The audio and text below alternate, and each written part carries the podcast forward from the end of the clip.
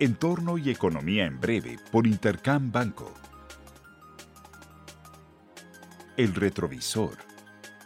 Lo más relevante la semana pasada fue la sorpresa en la reunión de política monetaria del Banco de México, que decidió por mayoría elevar la tasa de interés objetivo a 4.25%.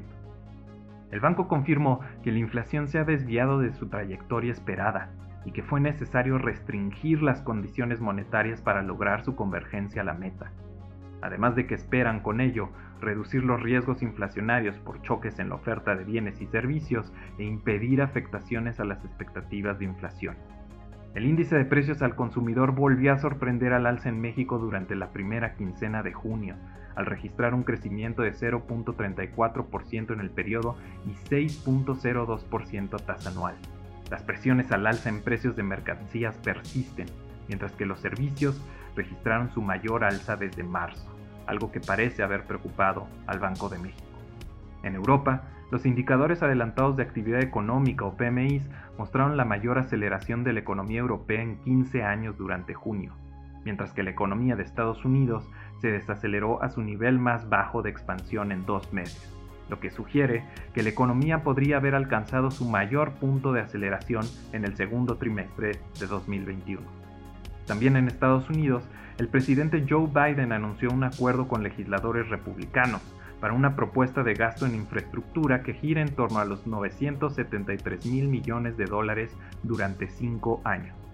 La cifra está muy por debajo de lo originalmente propuesto por el presidente y no sería financiada con incrementos en impuestos corporativos o individuos, sino por una reestructuración del gasto. Aún se esperan largas negociaciones en las cámaras previo a su aprobación. Finalmente, miembros de la Fed reiteraron que siguen estimando un escenario en el que la inflación es transitoria, aunque algunos consideran que los riesgos ameritan alzas a las tasas de interés a partir de finales de 2022. Panorama. Esta semana tendremos datos importantes de empleo en Estados Unidos y de actividad económica en México y en China. En China se publicarán los indicadores PMI para el mes de junio, en los que se espera seguir viendo estabilidad en el crecimiento de la segunda economía más grande del mundo.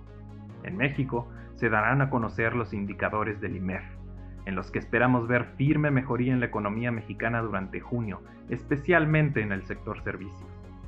En Europa tendremos las primeras estimaciones de inflación para el mes de junio, en las que se espera ver una estabilización de los precios con un crecimiento de 1.9% a tasa anual.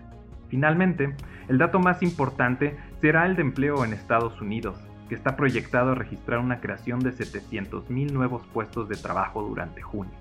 Una generación de empleo mayor podría reforzar la idea de una recuperación acelerada, algo que podría adelantar expectativas de acciones por parte de la Fed en términos de normalización monetaria. Por el contrario, si los datos decepcionan como lo hicieron en abril y mayo, señalarían que el estímulo de la Fed podría tomar más tiempo en retirar. Les deseo una excelente semana, yo soy Santiago Fernández. Esto fue Entorno y Economía en Breve por Intercam Banco. Síguenos en redes sociales y consulta nuestro podcast en intercam.com.mx.